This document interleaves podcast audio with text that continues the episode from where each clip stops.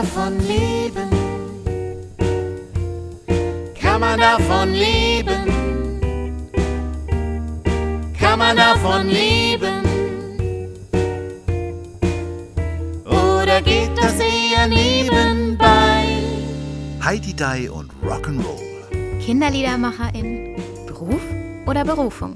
Alles, was interessant ist rund um Kindermusik und Kinderlieder. Yeah.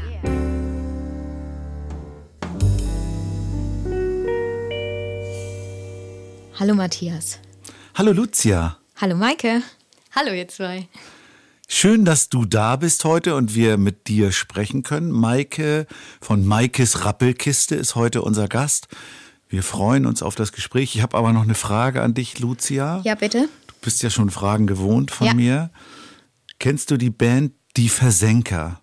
Es ist eine Band, die es nicht mehr gibt. Die gab es von 2010 bis 2018 und Nee. äh, war relativ, also die haben, die haben in dieser Zeit 200 Konzerte, glaube ich, gespielt. Das machst du Komm. doch im Jahr. Ja, aber das war ja so eine, also mehr so eine Rockband, sagen wir mal. Also ich- bin jetzt nicht der große Kenner, aber ich würde so Ärzte-Style vielleicht so ein bisschen sagen. Nee, die, so, die, so, die so hier aus dem, aus dem äh, Kölner Raum kommen auf jeden Fall. Ich glaube, ich weiß jemanden, die uns auf jeden Fall noch mehr darüber sagen könnte. Das ist nämlich Maike.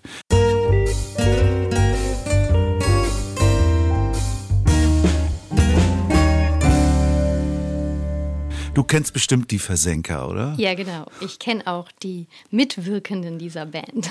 Die, da sind ja auch große Teile von dieser Band, die bei dir auch mitwirken. Richtig, genau. Die äh, ja zu meinem Team gehören. Ja. Richtig, genau.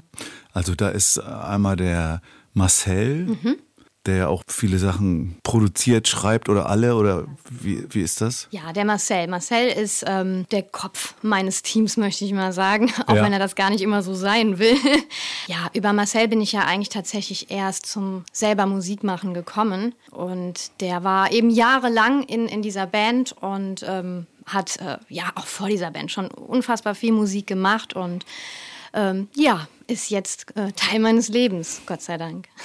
Ja, wenn man deine Songs so hört, bist ja ein bisschen auch Corona gebeutelt. Du hast ja, Ja. das Album, glaube ich, schon 2018, 19 oder was fertig gemacht. Ich weiß gerade Ja, nicht genau. 19 angefangen und äh, richtig, Ja. ja, jetzt Und dieses dann- Jahr damit. Und jetzt habe ich gelesen, jetzt, jetzt fängt die, jetzt fängt die Release-Tour an. ja. Übrigens ja, der, da bin ich sehr interessiert dran, habe ich gel gelesen. Du bist auf deiner Release-Tour auch an der Ostsee. Auf dem, auf dem äh, Hof von Bauer Martin Ja. oder sowas. Was verbirgt sich denn dahinter?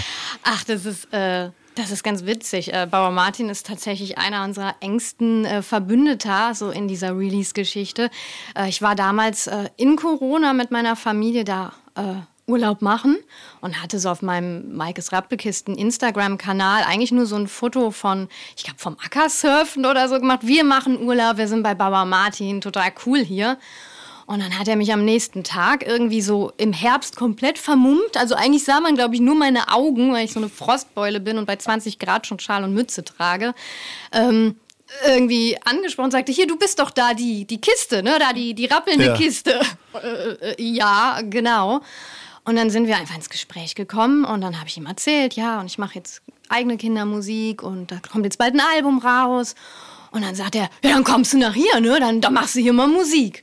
Und das war so lang, bevor dieses Album fertig war, gab es schon eine Aussicht, da gehe ich hin, da, da mache ich, mach ich ein Konzert.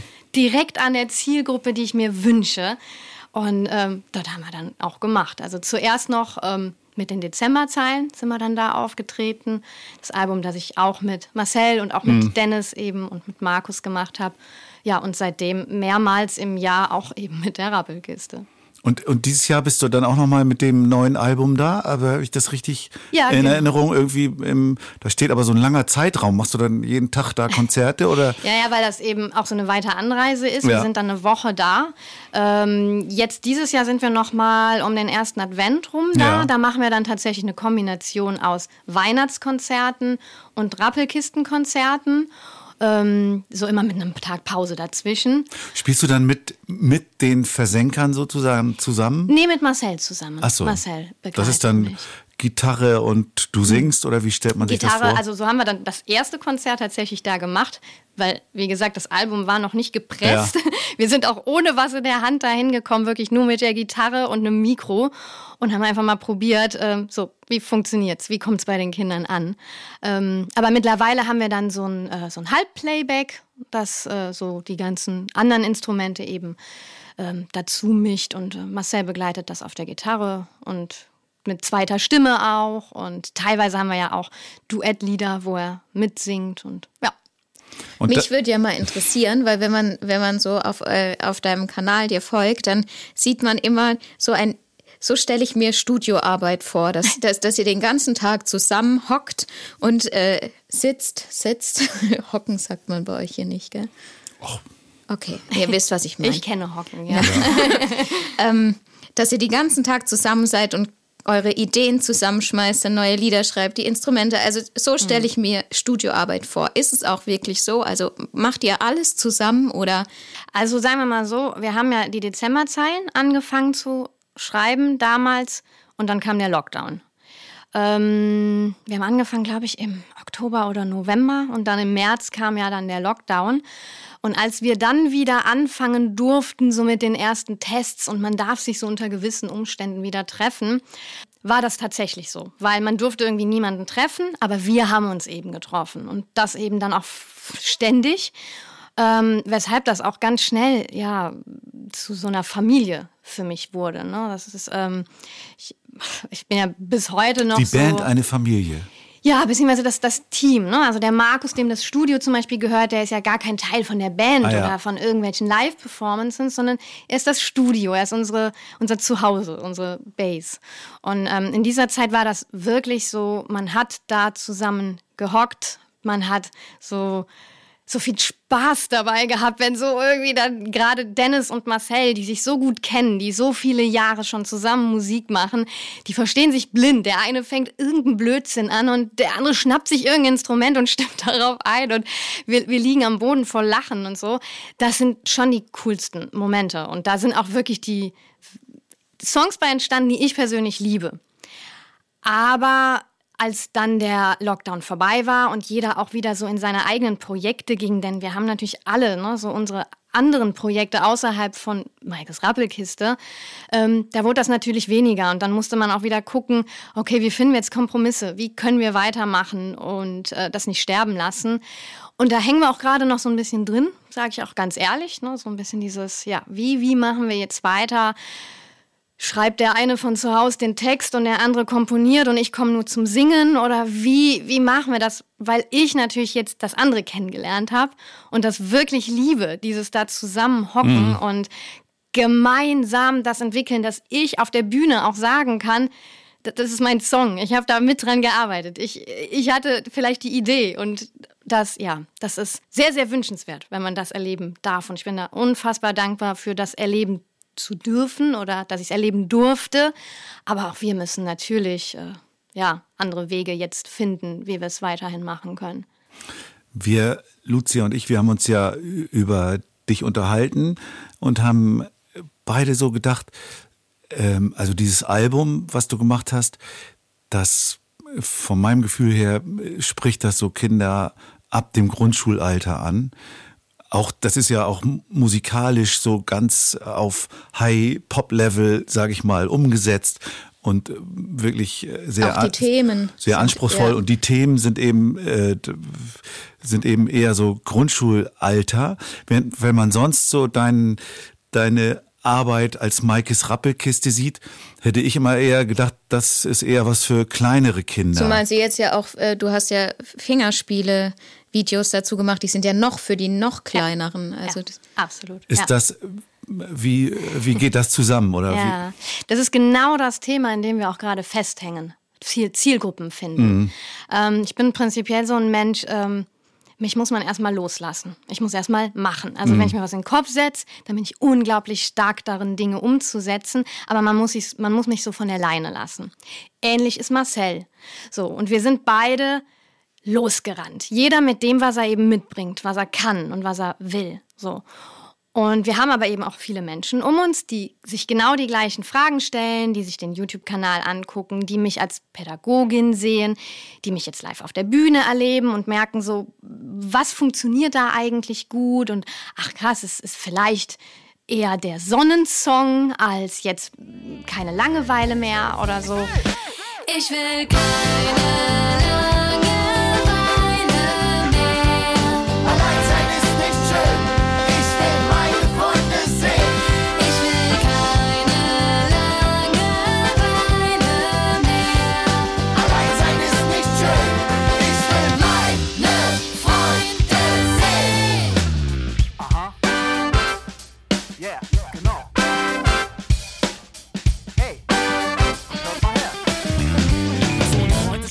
So, wie, welche Zielgruppe soll es jetzt eigentlich sein?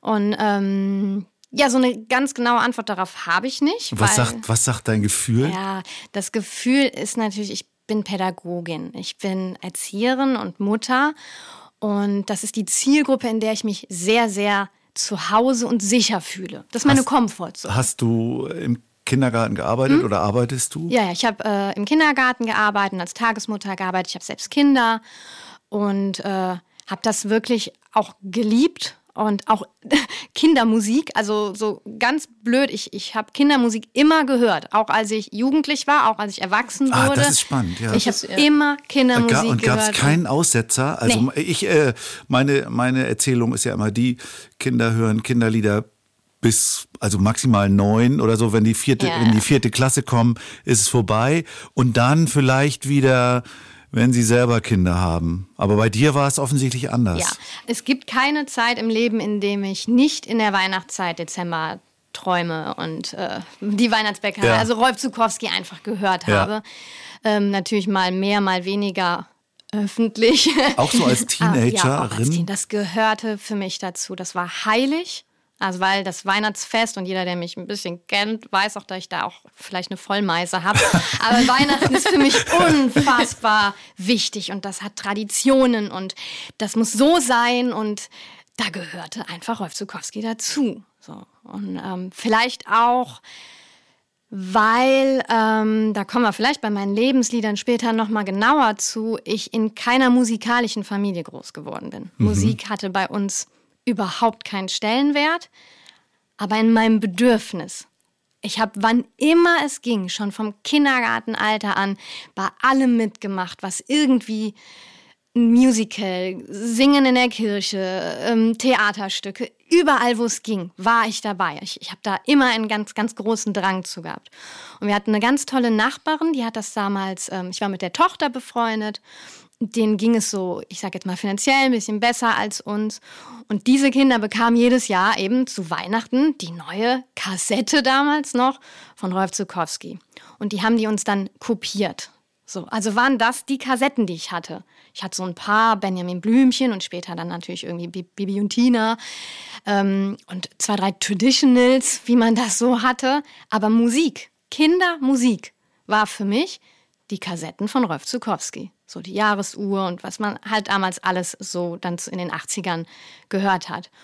Und die wurde auch erst am 1. Dezember ausgepackt.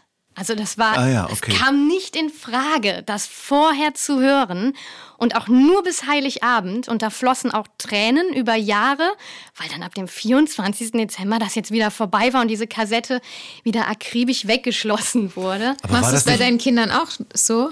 Ähm, die dürfen vorher, aber sie machen es tatsächlich intuitiv ähnlich. Also wenn ich jetzt tatsächlich schon mal vorher Weihnachtslieder höre, weil ich das so zum Beispiel gerade emotional brauche, so dieses Weihnachts, so jetzt oh, Ja. sicher und schön alles, dann kommt dann schon gerade die Große und sagt, Mama, frühestens ab 11.11. Erst wenn St. Martin um ist. Vorher darfst du nicht. aber war das nicht in einem gewissen Alter völlig uncool? Ja, bestimmt. Bestimmt. es Deshalb, ich habe das, gestört. ich hab das dann jetzt auch nicht äh, in der Schule gesungen oder so. Ja. Aber ich bin so die Generation, die Kassetten zum Einschlafen hört, gehört hat. Sehr, sehr, sehr lange noch. Und dann habe ich halt Rolf Zukowski gehört. Ach, das stimmt. Das war bei meinem Sohn auch so. Der hat auch noch sehr lange zum Einschlafen, als es eigentlich schon längst nicht mehr cool war. So diese Kinder. Aber Hörspiele Spiele eher, oder? Also das kenne ich, dass man zum Einschlafen Hörspiele angehört hat, wie Benjamin Blümchen Der hat, oder der hat Bibi immer, der hat Blocksberg Jahr, jahrelang, ich glaube auch noch bis er Teenager war, immer Herr Herbststein gehört von Erwin Grosche. Das war so eine Mischung. Also da war Musik und, Hm. und Geschichte dabei. Ich weiß gar nicht, wie es bei mir war. Wie war es bei dir? Wie hast du das gemacht als Kind? Zum Einschlafen, Mhm. äh, Radio. Ich hatte auch noch einen kleineren Bruder. Wir haben zusammen in einem Zimmer geschlafen. Ich musste immer auf den Rücksicht nehmen. Da, da fällt mir eine schöne Anekdote ein. Ich hatte auch ein Zimmer mit meiner Schwester zusammen, die Arme. Nochmal Entschuldigung dafür. Meine jüngere Schwester, die sich auch immer anpassen musste. Die Großen geben halt den Tod an. Und es gab eine Phase, da habe ich Blümchen gehört. auch zum Einschlafen. Und meine arme kleine Schwester hat dann abends da gelegen und wie ein Bum-Bum-Bumerang mithören müssen. Ja, die Geschwister. Ja, da müssen Geschwister durch. Ist so. Du bist die jüngere oder die ältere? Ich habe ja eigentlich gar keine offiziellen Geschwister. Ach so. Ich habe nur eine Pflegeschwester und da bin ich die Ältere. Aber wir sind so weit auseinander, dass wir eigentlich keinen Bezug zueinander haben. Du hast irgendwo mal gesprochen, dass das neue Album dein Entertainment-Paket erweitert. Ja. Das habe ich nicht so genau verstanden, was dein Entertainment-Paket ist. Ja. Ja, ja, das, das ist im Prinzip genau äh, das, das, das große Thema. Ähm, Maikes Rappelkiste. Ähm, wie gesagt, ich bin, ich bin keine Musikerin. Ich bin nicht äh, mit drei ans Klavier gesetzt worden und das äh, hat mein Leben bestimmt von Anfang an oder so. Ähm, was ich aber sehr, sehr früh gelernt habe und deshalb ja auch den Erzieherberuf erlernt habe, ist, dass ich unglaublich Spaß daran habe, mit Kindern was zu tun, Kinder zu unterhalten, Kinder zu entertainen. Habe ja dann nach der Erzieherausbildung irgendwann die Schauspielausbildung gemacht. Kam dann, ja, ich war da. Das heißt, da warst du an der Schauspielschule? Ja, Oder? genau. Ich habe äh, in Aachen an der Schauspielschule gelernt, habe das dann auch noch nebenbei ein paar Jahre gemacht. Ich weiß gerade gar nicht so genau, ich glaube drei, vier Jahre.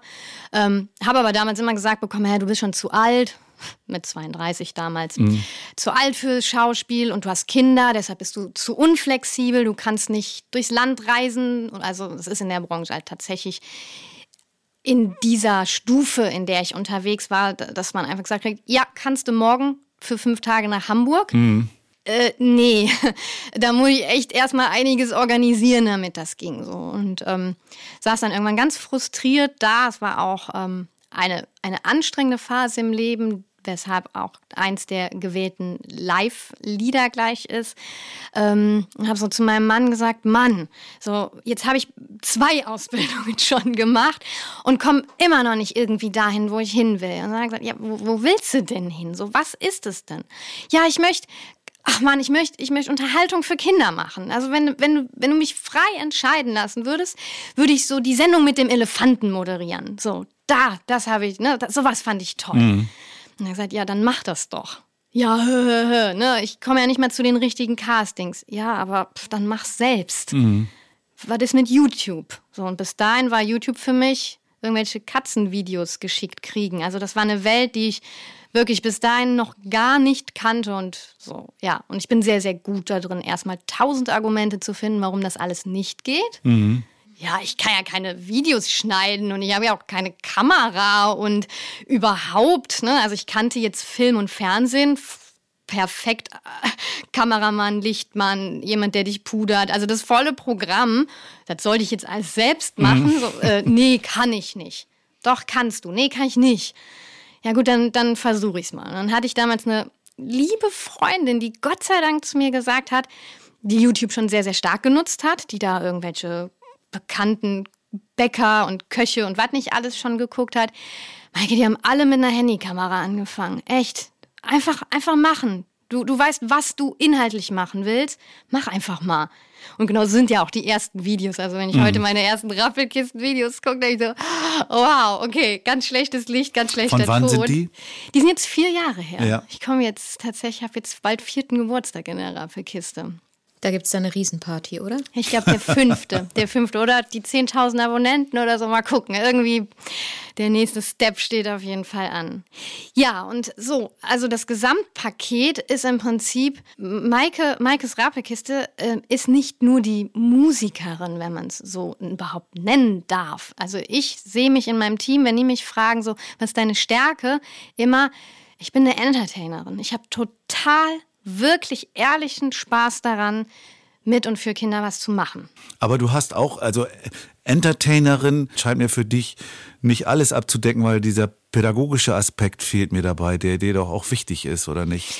Ähm, Also ja, vielleicht ja, Infotainerin ja, Aber oder warum, sowas. warum, enter, warum ist der Begriff da für dich nicht drin? Da- also man na, geht bei ja trotzdem Enter Entertainer ist erstmal jemand, der unterhalten will. aber du musst ja trotzdem auf dein Publikum eingehen und da kommst dir doch zugute, wenn du Pädagoge bist. ja, Pädagogin aber, aber, aber es ist eine Frage, ob dir zugutekommt, dass du Pädagoge bist oder ob du auch ein pädagogisches Anliegen hast. Du, Maike, du möchtest ja äh, den Kindern auch irgendwas mitgeben, wenn ich das richtig sehe, oder? Ja und nein. Ich möchte den Kindern vor allem eine gute Zeit machen. Das, das ist, glaube ich, mein Hauptbestreben. Sowohl auf der Bühne, wenn die meine CD zu Hause hören und wenn die meinen YouTube-Kanal gucken. Das ist mal mehr und mal weniger pädagogisch. Das ist mal mehr Quatsch, das ist mal mehr Info, das ist mal mehr was, was man selber zu Hause mitmachen kann und mal weniger. Und ich glaube, das ist es eben. Es ist so dieses Gesamtpaket. Und die CD, das Album, das ist ja deine ursprüngliche Frage gewesen, hat das erweitert, ähm, weil ich jetzt etwas Handfestes in der Hand habe. So für mich, aber auch für Handfest heißt es, du hast auch eine richtige CD? Ja, ich habe eine CD pressen lassen und hoffentlich irgendwann auch mal einen eigenen Toni. Also da sind noch große Ziele. Ähm, ich finde gerade in dieser Altersstufe, ähm, die Kinder brauchen noch was in der Hand. Also ich weiß, dass die alle streamen über ihre Eltern und ob das ne, jetzt so gut ist oder nicht, da lässt sich sicher eine eigene Folge drüber machen.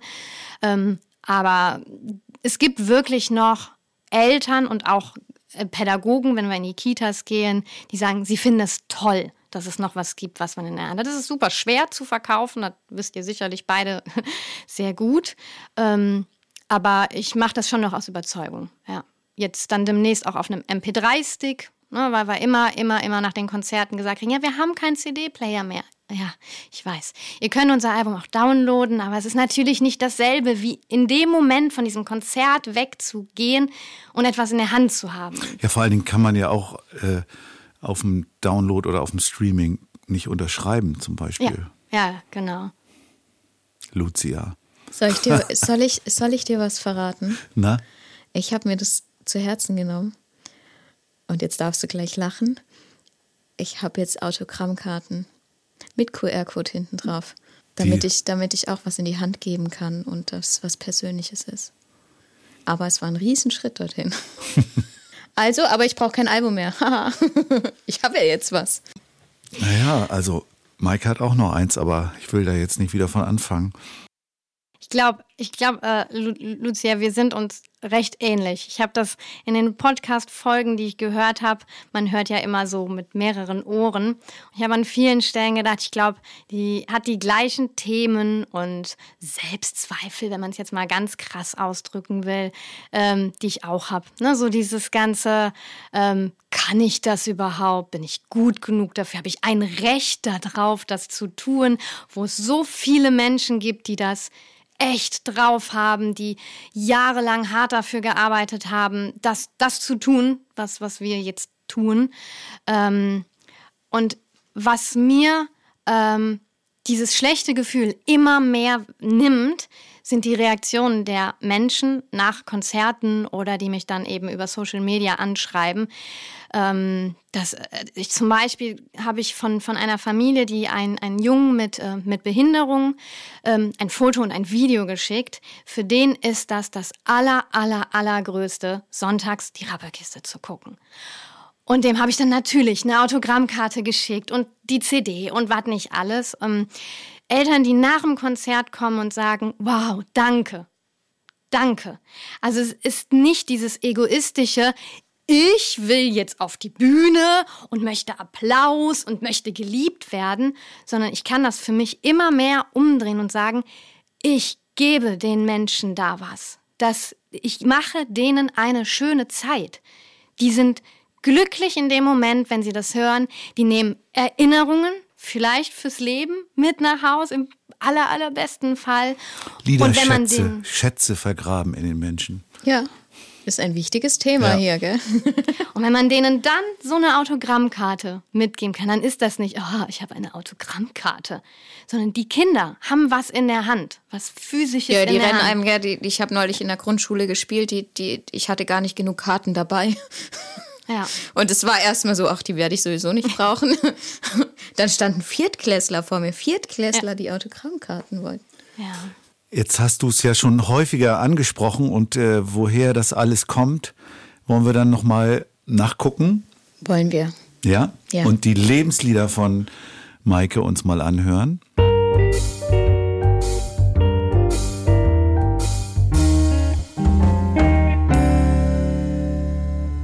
Maike Toussaint. Toussaint. Toussaint. Toussaint. Kommst du aus Frankreich? Mhm. Mein hast du Mann französische? hat belgische Vorfahren. Ah ja, okay. Ja. Du hast zu deinem ersten Lebenslied schon ziemlich viel gesagt. Mhm. Du hast hier aufgeschrieben, wann kommst du Weihnachtsmann von Rolf Zukowski? Das ist von dieser Dezemberträume? Oder nee, das ist das nicht von Winterkinder? Das weiß ich gerade gar glaub, nicht so genau. Ich glaube, das ist noch, könnte früh gewesen sein. Es könnte die erste gewesen sein, die ich von ihm hatte. Ich, Ja. ich glaube auch, weil das ist von 87. Ich glaube, Dezemberträume war erst Anfang der 90er. Mhm. Du hast ja eben schon schön geschildert, äh, deine Weihnachtsbräuche da. Was, was hat dieses Lied speziell noch Mhm. zu deinem Lebenslied gemacht? Die Lieder, wie alle anderen, waren natürlich super, super schwer, sich auf fünf äh, zu beschränken. Und natürlich hätte ich auch viele, viele Sachen aus meiner Jugend da reinpacken können, ähm, die vielleicht auch Fame sind, die mehr Menschen kennen und so weiter. Aber ich habe halt wirklich versucht, Sachen zu finden, die mich als Mensch und auch auf dem Weg hierhin geprägt haben. Und da war ganz, ganz klar natürlich Rolf Zukowski der aller, allererste, wie ja schon erwähnt. Und eben dann, ich habe ganz lang auf Platz 1 gehabt, ich schaffe das schon von ihm. Auch ein grandioses Lied, das ich heute noch laut mitsinge im Auto. Aber eben speziell dieses. Das, das ist ja auch, fällt mir gerade auf, da geht es ja auch um eine Maike, oder? Ich glaube, ja, ja, richtig. Ja. Das ist natürlich dann. Ja, ja. ich, glaube, ich glaube, Rolf hat eine Tochter, die Maike heißt, wenn ich das richtig im Kopf habe. Ja. Ja, aber jetzt speziell dieses Weihnachtslied, das hat halt so mehrere Gründe. Zum einen, ähm, weil es ein Weihnachtslied ist, weil es symbolisch für diese unfassbar wichtige Zeit für mich im Jahr steht. Ähm, und dann der Inhalt. Ähm, da gibt es zum Beispiel einen Teil, ähm, sag, hast du gehört, was die Leute reden? Wenn man von dir träumt, so wie ich, jemand hat gesagt, es wird dich nicht geben. Wenn es Träume gibt, gibt es auch dich. Und ich war so ein Kind, ich glaube, ich habe in der vierten oder fünften Klasse ähm, mich dann mal mit dem Thema äh, ja, auseinandergesetzt, wie das jetzt so ist mit Weihnachtsmann und Co. Und ich wollte das. Ich wollte daran glauben. Es war mir egal, dass mich alle ausgelacht haben und gesagt haben, "Pff, du glaubst an den Weihnachtsmann. Ähm, ich wollte das. Und ich hatte eine sehr, sehr empathische Mutter, die sehr ähm, sich auf Gefühle von Kindern eingelassen hat, was ja auch in dem Lied dann ist. Äh, diese Mutter, die dem Kind sagt, Kinderträume leuchten wie helle Sterne. Und ähm, es ist also, wie gesagt, es ist das Weihnachtsthema, es ist Rolf Zukowski als Mensch und es ist die Mutter, die ihr Kind darin bestärkt, hey, wenn du träumen willst, träum. Es ist okay, sei so, wie du bist. Sei, meine Mutter hat immer gesagt, sei kein Schaf aus der Herde, sei das schwarze Schaf. So. Und das waren so drei große Dinge, die in diesem einen Lied vereint waren, weshalb ich gesagt habe, komm, das, das wird Lied Nummer eins. Da freuen wir uns jetzt mal drauf, da reinzuhören. Sag, hast du gehört, was die Leute reden, wenn man von dir träumt, so wie ich?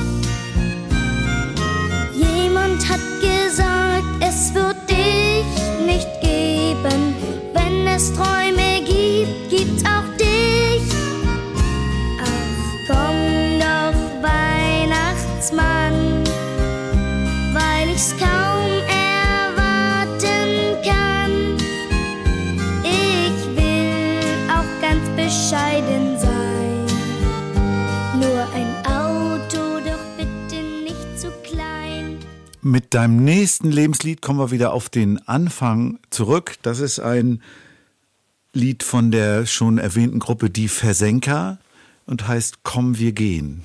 Ja, genau. Das, da ist ja schon ein Sprung jetzt dazwischen zeitlich. Ja, genau, richtig. Die Pubertät habe ich komplett übersprungen. Ist keine Zeit, auf die ich stolz bin.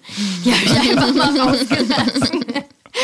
Komm, wir gehen steht aber wirklich für mehrere Schritte des Erwachsenseins. So dieses Erzieher, obwohl ich den Job in gewisser Weise sehr, sehr geliebt habe, nämlich die Arbeit mit den Kindern und so weiter, gab es da einfach ganz viele Aspekte, die ich ganz schlimm fand und mich ja dann irgendwann auch dagegen entschieden habe. Ähm, Zum dann- Beispiel oder machst du das? äh, Elternarbeit zum Ja. Beispiel. So, und heute bin ich selbst ein Eltern und denke, oh mein Gott, jeder, der mit mir arbeiten muss, tut mir leid. äh, diese ganzen Sprüche damals kriegen sie erstmal selber Kinder. So meine Überzeugung, Ah, ja. ey, ich kann eine super Erzieherin sein, auch wenn ich keine eigenen Kinder Mhm. habe. Heute weiß ich, was die Menschen gemeint haben. Dass Mhm. man Dinge einfach anders sieht, wenn man auf der anderen Seite sein Kind hat, dass man liebt, dass man verteidigt. es dass kann trotzdem einer jungen Erzieherin alle allen Ah ja, Wind aus den Segeln absolut, nehmen, sowas zu absolut. sagen. Genau. Also das finde ich äh, irgendwie echt Ja, ja. sparsam, wenn Ich man war sowas sagt. hochmotiviert damals und habe dann von Kollegen, die nicht mehr so viel Lust hatten, immer gesagt, komm, ja, du musst dir erstmal die Hörner abstutzen und so ein Mist einfach. Also mir hat man damals aus einer hochmotivierten Anfangszeit sehr schnell eine, eine sehr nervige und unerträgliche Zeit irgendwann gemacht. Ich bin krank geworden darüber. Ich bin viele, viele Monate irgendwann ausgefallen. Ich war nah an einem, ein, ja, man, ich kann, man kann es Depression nennen. Ähm, weshalb ich ja dann, nachdem ich äh, eigene Kinder hatte, dann auch den Sprung zur Schauspielerei noch gemacht habe, weil ich damals sagte, es hat mir die Luft zugeschnürt zu denken, wenn die Kinder jetzt in den Kindergarten kommen, muss ich in den Job zurück. So, und das wollte ich auf keinen Fall. Und ich habe einen ganz, ganz, ganz tollen Ehemann, der mich in allem immer unterstützt und der mich damals echt so geschoben hat und gesagt hat, mach, mach das, was du machen willst. Wir leben nur einmal. Wenn du das gerade nicht machen willst, sperr's nicht für dein Leben weg. Aber wenn das jetzt schlimm ist, mach was anderes. Wir kriegen das hin, egal wie. Wir werden schon alle satt. Komm, wir gehen. Genau. Und das war dann ein, also der Titel an sich und ganz speziell dieses Lied, weil es eben auch Marcel singt. Marcel war ähm, nach dieser Schauspielerei, habe ich ja ein paar Jahre mit äh, einem Kinderliedersänger zusammengearbeitet, dem Uwe Reetz, dem ich bis heute sehr, sehr dankbar bin, viele Erfahrungen da gesammelt zu haben und da zu merken, genau das ist es, das will ich machen. Da kommt all das zusammen, was ich liebe. Die Arbeit mit Kindern, die Musik, das Schauspielerische, was man auf der Bühne ja mit einbringen kann. Wow, da hat mir jemand gezeigt, das geht. Du kannst all diese Dinge zusammen. Was heißt zusammengearbeitet? Wie habt ihr zusammengearbeitet? Ähm, ich habe ihn bei einem Auftritt kennengelernt. Also meine Tochter wurde auf die Bühne geholt und Ah, sie ja. hat dann da O Tannenbaum ins Mikro gesungen und man ist natürlich dann ganz stolz. Und ich habe dem zugeguckt und habe dann so zu meinem Mann rübergeguckt und habe gesagt, boah, das will ich auch machen. Wie cool ist das denn bitte? Der steht hier, es war glaube ich in einem Blumenladen auf so, einem, so einer Adventsausstellung und hat da die, die Leute entertained, hat dann natürlich auch Weihnachtslieder gesungen. Da war ich ja natürlich sofort so, wow, das will ich auch. Ähm, und ich habe mir eine Karte, eine Autogrammkarte, die er den Kindern verteilt hat, damals mitgenommen, habe ihn dann gegoogelt und habe festgestellt, er kommt aus meiner Region. Der wohnt nur eine Dreiviertelstunde entfernt. Ich schreibe den an und habe ihn angeschrieben und habe gesagt, ey, du machst da irgendwie was, was ich total cool finde. Darf ich mal zugucken? Und ähm, daraus, also er hat dann sehr schnell gemerkt, dass ich wahnsinnig motiviert bin. Ich habe äh, schnell angefangen, ähm, sein, sein Programm zu begleiten, also sowohl mit zu singen, Handpuppen zu benutzen, ähm, gemeinsame Sachen, Songs dann für den Kölner Zoo oder sowas. Und ich habe ähm, die äh, ganzen Da hast du auch schon Songs mitgeschrieben. ich war dabei. Da möchte ich wirklich fairerweise sagen, ich war dabei. So. Und ähm, habe aber dann seine Promotouren geplant. Habe also da schon gelernt, ich rufe irgendwo an, ich schreibe eine E-Mail, ich, äh, ne, so dieses Klinkenputzen, was ja nun mal auch ein sehr wichtiger, aber unangenehmer Teil dieser Arbeit ist. Also habe das für ihn alles schon getan. Und da merkte man aber nach zwei, zweieinhalb Jahren, dabei wird es eben auch bleiben. Ich werde die kleine Blonde vom Uwe Reth sein.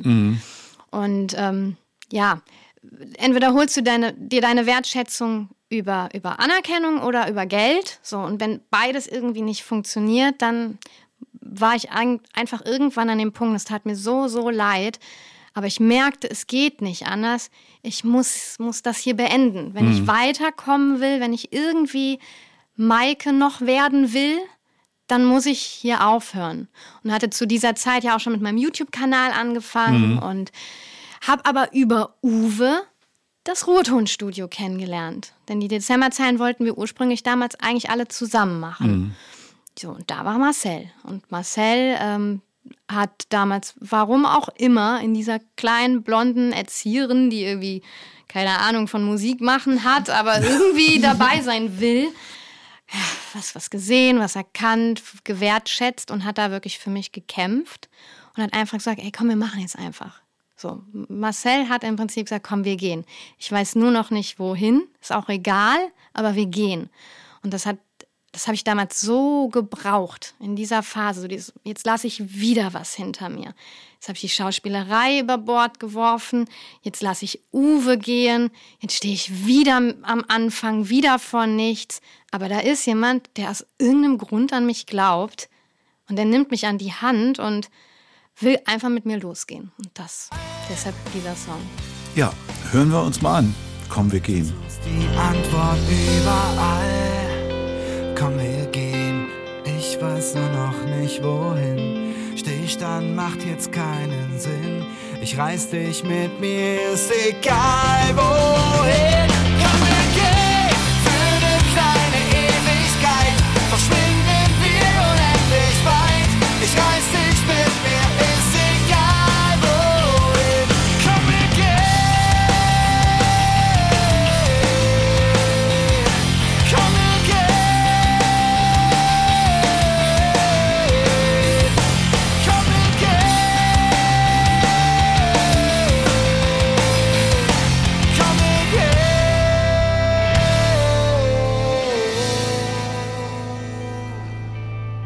Dann gibt es einen Namensvetter von mir, der aber deutlich berühmter ist als ich.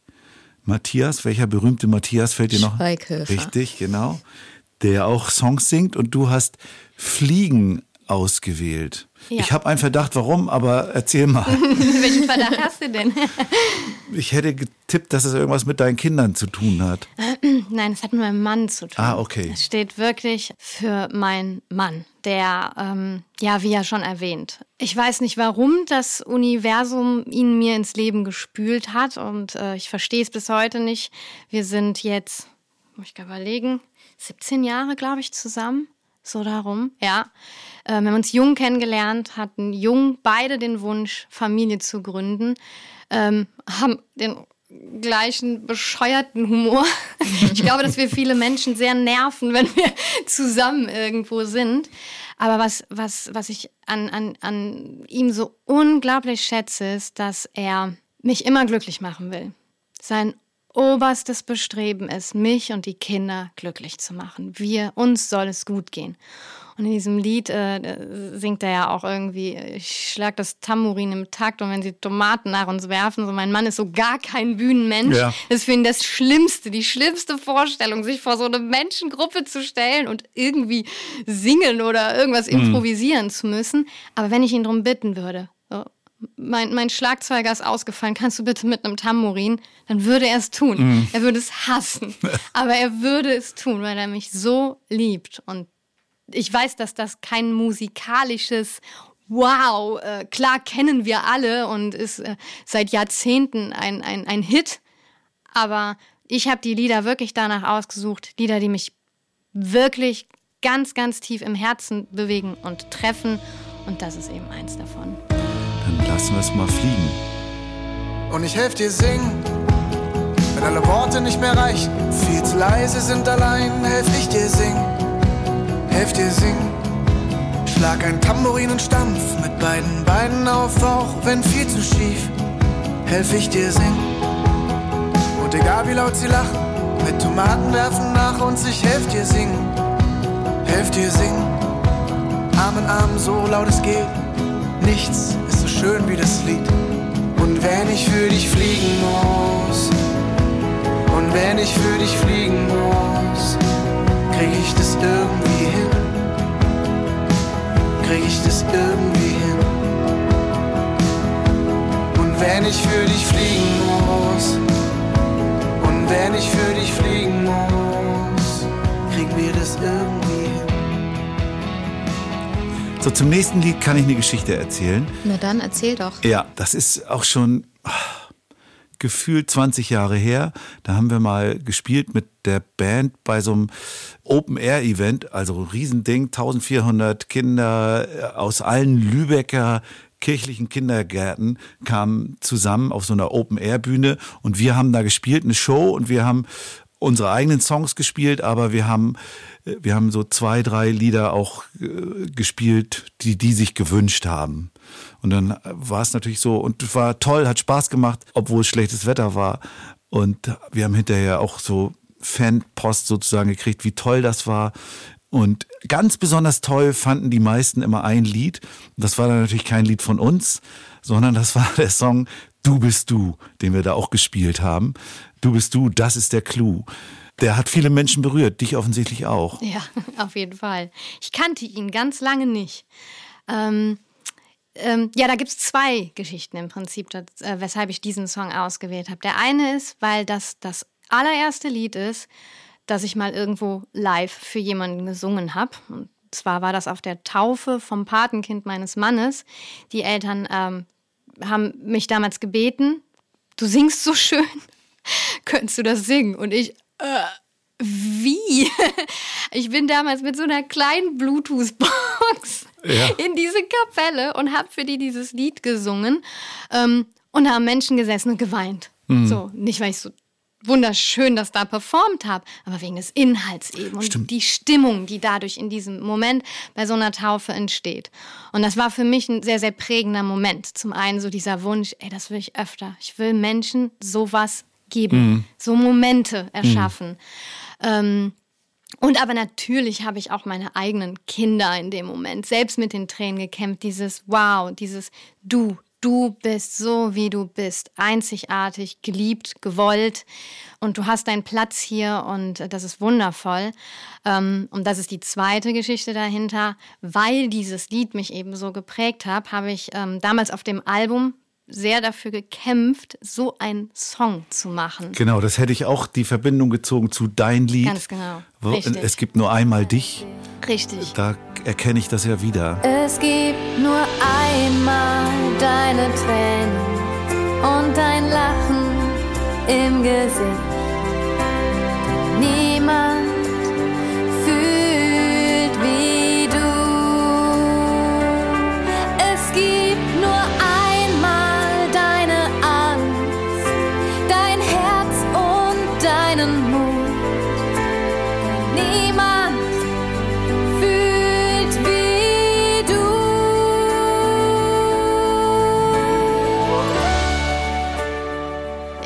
Ich habe unfassbare Profis um mich herum, ähm, wo, wie, wie schon gesagt, wo ich sehr, sehr dankbar bin, dass die irgendwie mit mir arbeiten wollen und, und äh, dass, dass ich davon profitieren kann.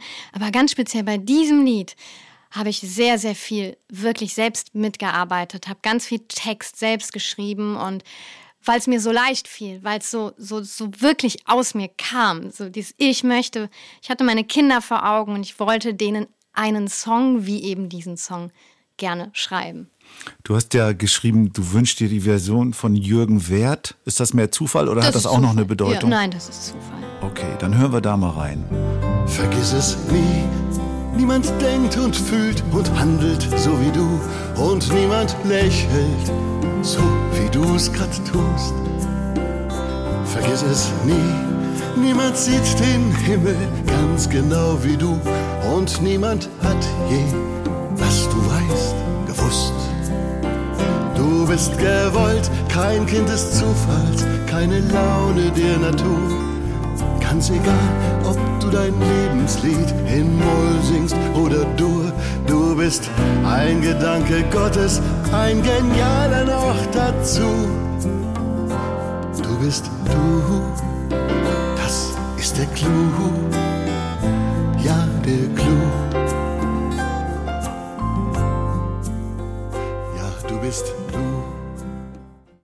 Auch bei deinem fünften Lied, korrigier mich, wenn ich falsch lag, habe ich eine Verbindung zu einem deiner Songs vom Album gesehen. Und zwar zu dem Titelsong Keine Langeweile mehr. Nicht schlecht. Da, äh, denn äh, da geht's ja so ein bisschen, also es wird jetzt nicht so ganz offen ausgesprochen, aber es geht so ein bisschen um die Vereinsamung von Kindern, auch jetzt während dieser ganzen Lockdown-Geschichten. Und du hast äh, den Song als Lebenslied ausgewählt von Sarah Connor, Bye Bye, wo es ja auch so ein bisschen, äh, ich sag mal nicht ganz offen, so ein bisschen ver, verborgen, aber trotzdem versteht's jeder, darum geht, genau um diese äh, Vereinzelung und die, du machst alles Mögliche zu Hause, äh, um dich abzulenken, aber eigentlich fehlen dir nur die Leute. Mm, ganz genau, ja, sehr gut. Nicht schlecht. Ich hätte gedacht, dass ich viel mehr dazu erklären muss, aber du triffst es eigentlich auf den Punkt, genau. So ist auch keine Langeweile mehr entstanden. Ähm, ein Thema, wo wir natürlich auch so ein bisschen kontrovers diskutieren, weil eigentlich ist Langeweile haben was Tolles. Ja. Und Kinder sollen Langeweile erleben, um da, ne, das weiß ich, das ist, aber genau das war's. In dieser Phase, wo wir alle mit unseren Kindern zu Hause waren und gesehen haben, wie die leiden, wie die ihre Freunde nicht sehen dürfen. Und bei meiner jüngeren Tochter war es wirklich sehr schlimm. Sie hat in dieser Zeit auch Wie alt die, ist sie jetzt? Sie ist jetzt zehn. War damals in der zweiten Klasse Ja. Hat dann auch noch die Klasse gewechselt, kam also per Online in eine neue Klasse, hat ewig lang keinen Anschluss Oh Gott, gefunden, ja. durfte aber ihre alten Freunde nicht sehen, Ja. weil irgendwann war dann ja so, ja, wir treffen uns jetzt mit einem, aber das ist halt jemand aus der Klasse, weil die sehen sie ja eh. Und, oh, und sie hatte niemanden mehr. Und das, oh, das war so schlimm, das tat mir als Mutter so weh, dabei zuzugucken. Und aus dem Gedanke ist keine Langeweile mehr entstanden, ganz genau. Ähm, und als ich dann irgendwann das Lied von Sarah Connor gehört habe, beziehungsweise meine Tochter hat's gehört und hat's laut gesungen, und das ist zu unserer Hymne in dieser Phase geworden. Wir, also gerade die Kleine und ich, wir haben das so laut im Auto mitgesungen. Das hat uns so aus der Seele gesprochen, dieses verdammt nochmal. Wir wissen, es ist eine Pandemie und das, das lässt sich nicht wegreden, um Gottes Willen. Aber wir wünschen uns so sehr, dass es wieder anders ist. Ich will wieder mit dir trinken aus demselben Glas. Ich will dich in den Arm nehmen. Ich möchte Menschen um mich haben.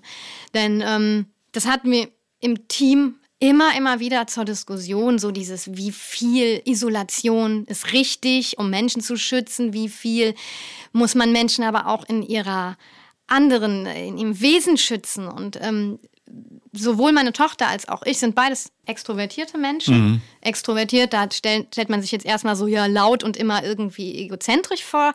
Aber es gibt ja wirklich so Studien darüber. Äh, extrovertierte und intro, äh, introvertierte Menschen. Da gehört ganz, ganz, ganz viel zu. Und ein wichtiger Aspekt bei extrovertierten Menschen ist, dass sie sich Lebensenergie und Glück durch die Beziehung mit anderen Menschen holen, während introvertierte Menschen ihre Energie und ihren Akku eher auftanken im Alleinsein. Und wir beide sind Extros, durch und durch. Wir haben natürlich unsere ruhigen Momente, aber wir brauchen Menschen um uns. Und das hat uns nicht gut getan, diese Zeit. Hören wir mal Bye Bye von Sarah Connor und vielleicht gleich hinteran auch keine Langeweile mehr, dass man die Vergleiche ziehen kann. Bitte, bitte vorspulen und so tun, als wäre alles wieder gut. Und dann feiern wir eine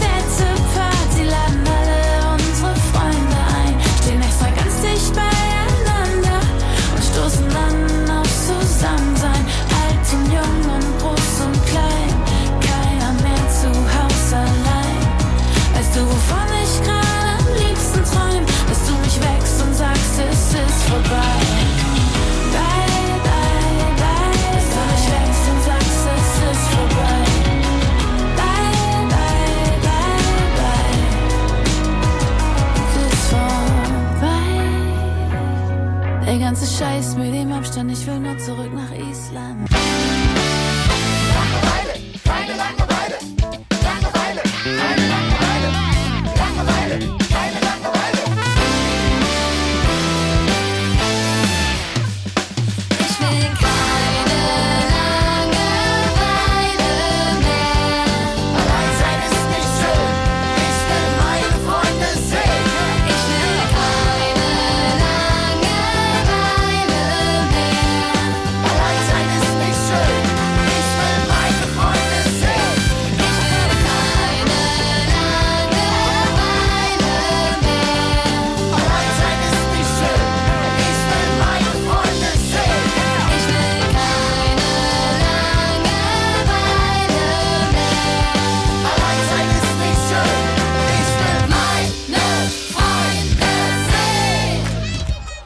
Lucia greift zu ihrem Beutel. Juhu. Und Maike freut sich darauf, jetzt daraus vier Begriffe zu ziehen und aus diesen Begriffen dann einen Song zu machen. Richtig. Aus verschiedenen Farben müssen sie sein. Ja. Und sie Also freut sich schon. Sie hat, durch, ne? So, dass der, der Beutel. genau, ich finde auch immer, ich finde, bin ja- ich bin ich ja finde, ich finde von Anfang dieses Podcasts an, das ist ein absolut typisches Erzieherinnenspiel. Ja, natürlich. Aber natürlich. ich, ich liebe ja auch Erzieherinnen. Meine Frau ist auch eine. Was hast du für Worte, Maike? Regen, Regen. Orange heißt es, glaube ich, richtig? ja. Ist das groß oder klein geschrieben? Groß. Okay, also die Also Frucht. nicht orange, sondern ich glaube die Orange. Alles klar. Der Rhabarber Oh Gott, das wird ja ein Gemüse. Rhabarber, und Dottergelb. Was ja gut zu den anderen. Aber immerhin auf einem gelben Zettel, ja? So, jetzt äh, arbeitet es natürlich schon in Maike und sie wird jetzt aus diesen vier Begriffen einen Song entstehen lassen. Die vier Begriffe sind Regen, Orange, Rhabarber und Dottergelb.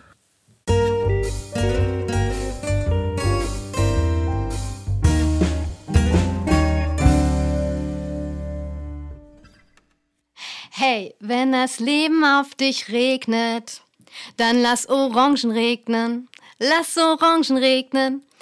Hey, wenn das Leben auf dich regnet, dann grab Rhabarber aus und mach was Leckeres draus.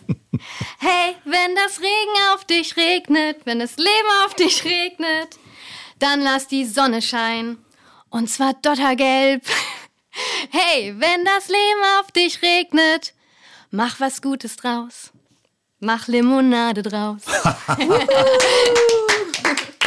Super. Erinnert mich ein bisschen an Apfelsinen im Haar. Kennt ihr das? Nö. Nee. Ist auch äh, aus den 60er Jahren. Super, Ja, super. Song, also Ja. grandioser Song. Ja, ja. Das ist einer der Top-Songs hier, würde ich sagen. Sollte die nächste Single Definitiv. werden. Ja. Kannst du gleich Wenn mal das Leben aufschreiben auf und dich regnet, aus.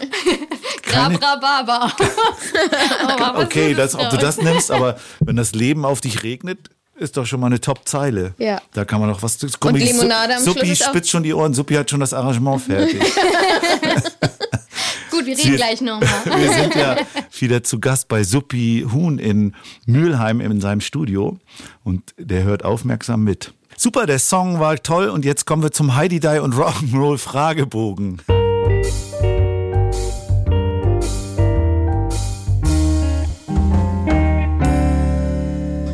Willst du Wer anfangen? soll, ich wollte gerade fragen, wer anfangen soll. Du müsstest eigentlich mal sagen, ich will anfangen, ich. Okay, aber jetzt fange ich erstmal an. Okay, fang an. Maike, was war denn dein erstes selbstgeschriebenes Kinderlied? Das war, glaube ich, auf die Plätzchen fertig los von den Dezemberzeilen. Das war einer dieser besagten Studiomomente, wo wir vollkommen durchgedreht sind und eskaliert sind und uns einfach nur scheckig gelacht haben. Und äh, ja, ich glaube, das war so der erste, an dem ich wirklich dann mitgeschrieben habe. Auf die Plätzchen, fertig los. Was gehört zum Plätzchenbacken? Schweinerei und ganz viel Lachen. Wiegen, schütten, mixen und rollen, formen, spritzen.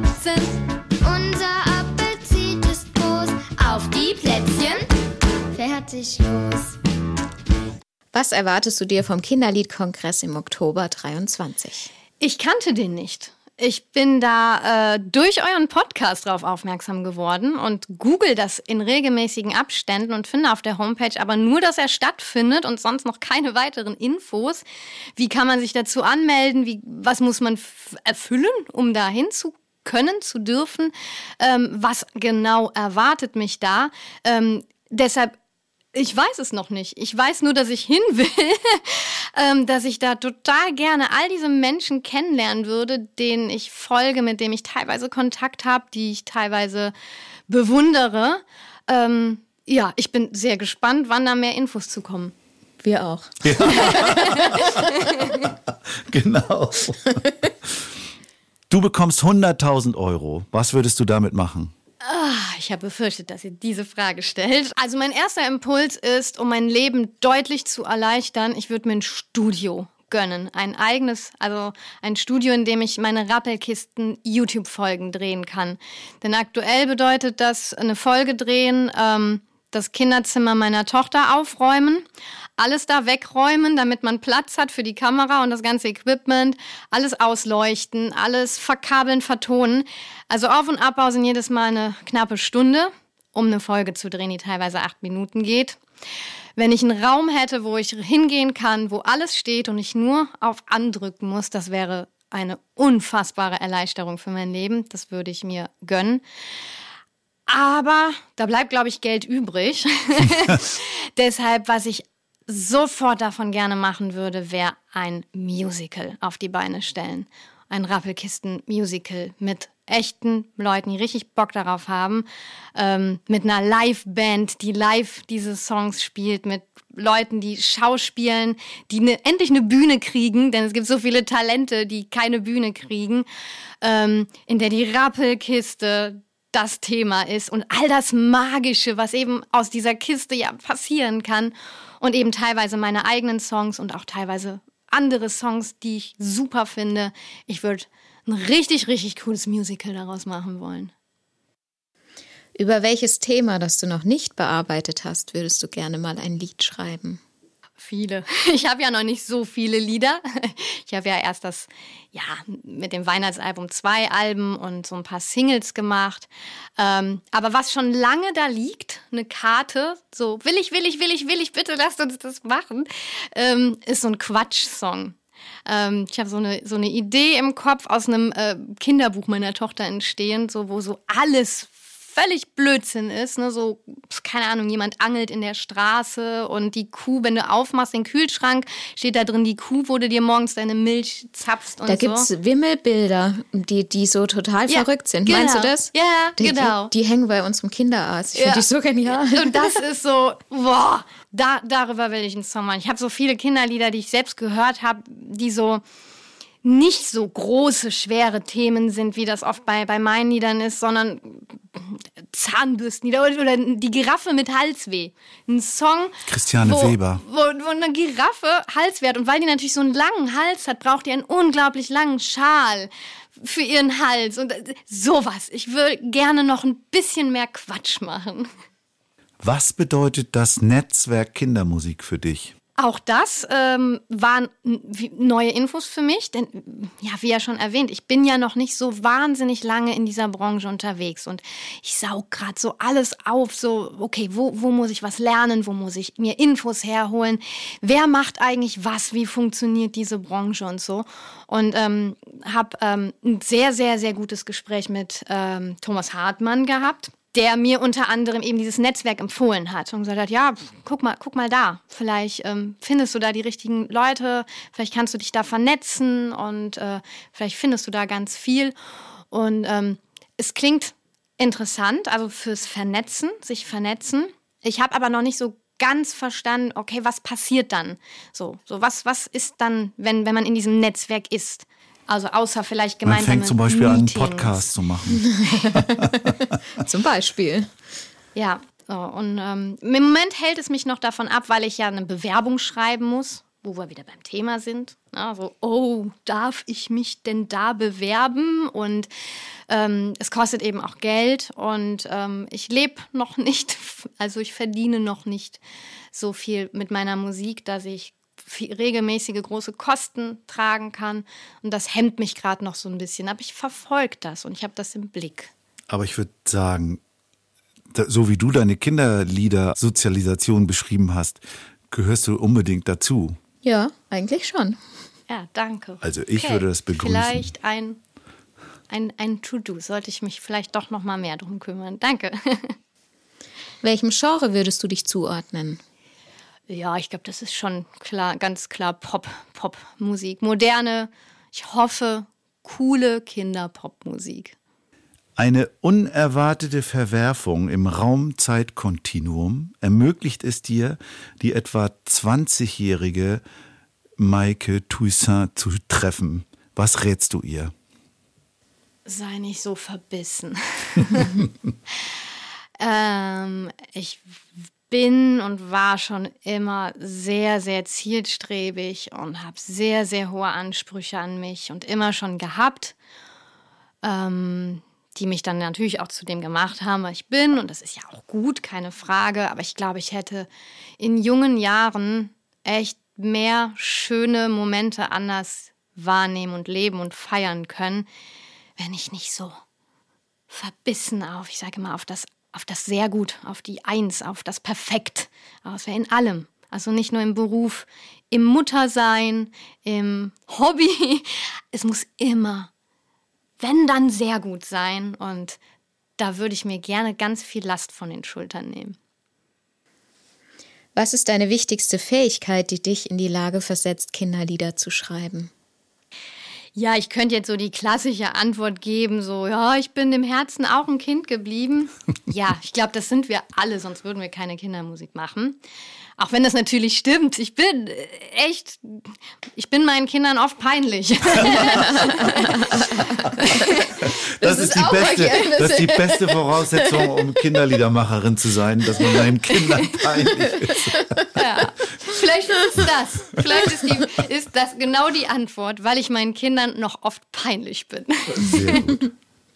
Du bist mit einer Zeitmaschine in die Vergangenheit gereist, denn du bist eingeladen zur Party bei den Cashs. Es sind viele Größen aus der Pop- und Musikwelt dort, unter anderem Rolf Zukowski, Matthias Schweighöfer, Die Versenker, Jürgen Wert, Sarah Connor. Im Hause Cash ist es üblich, sich als Neuling mit einem Lied den Eintritt zu verdienen. Vor dem gemeinsamen Essen bittet Johnny Cash dich deshalb, eines deiner Lieder vorzutragen. Welches spielst du? Ja, die Auswahl ist ja noch nicht so groß. Aber ich glaube, meine, meine letzte Single, das ist die, die mir da als erstes aufploppt. Und zwar Menschen sind bunt. Denn ähm, ja, das ist so ein Thema, das so, so ja schreit. Dieses wir sind alle unterschiedlich und das ist gut, dass das so ist. Es wäre ein schrecklich langweiliges Leben, wenn wir alle gleich sind. Ähm, das kann man, boah, das kann man jetzt auf so viele verschiedene Lebenssituationen nehmen. Ähm, ein Thema, das bei uns gerade ganz, ganz groß ist, ist so dieses Schulwesen in Deutschland. So dieses, du musst in Raster A funktionieren, sonst raus. Ja, und äh, diese Vielseitigkeit dieser Kinder mehr wahrnehmen und auch uns Erwachsenen, also auch wir. Ich wünsche mir so sehr, dass wir uns viel mehr für diese unterschiedlich, unterschiedlichen Aspekte, die wir mitbringen, unsere unterschiedlichen Talente, Vorlieben, unser Aussehen sowieso, aber dass wir uns dafür mehr feiern und uns nicht so vergleichen, oh, bin ich jetzt genug wie der oder bin ich genug wie die, sondern sagen, ich bin so, wie ich bin, gut. Ja.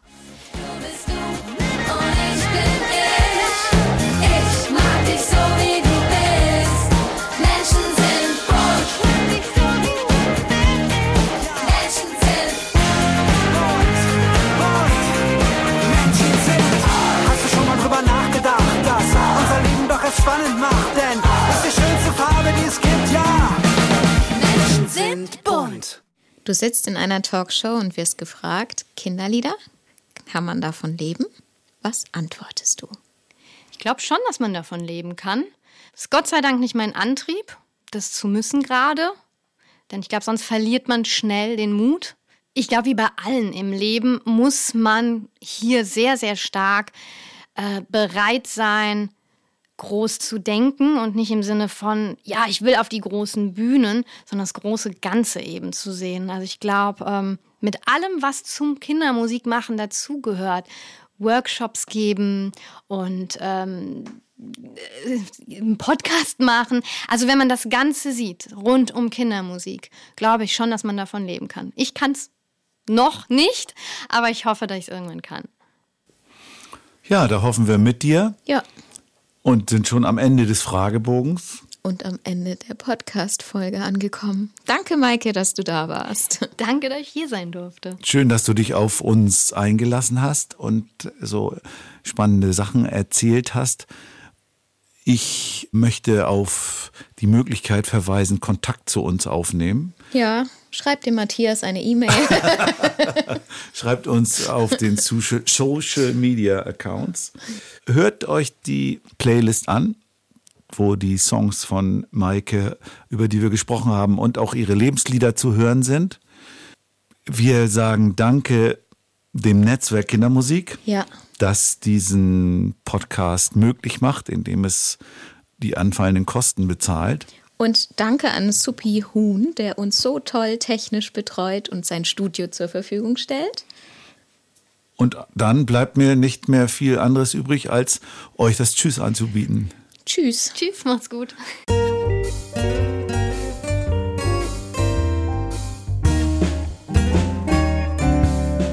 Kann man davon leben? Kann man davon leben? Kann man davon leben? Oder geht das eher nebenbei?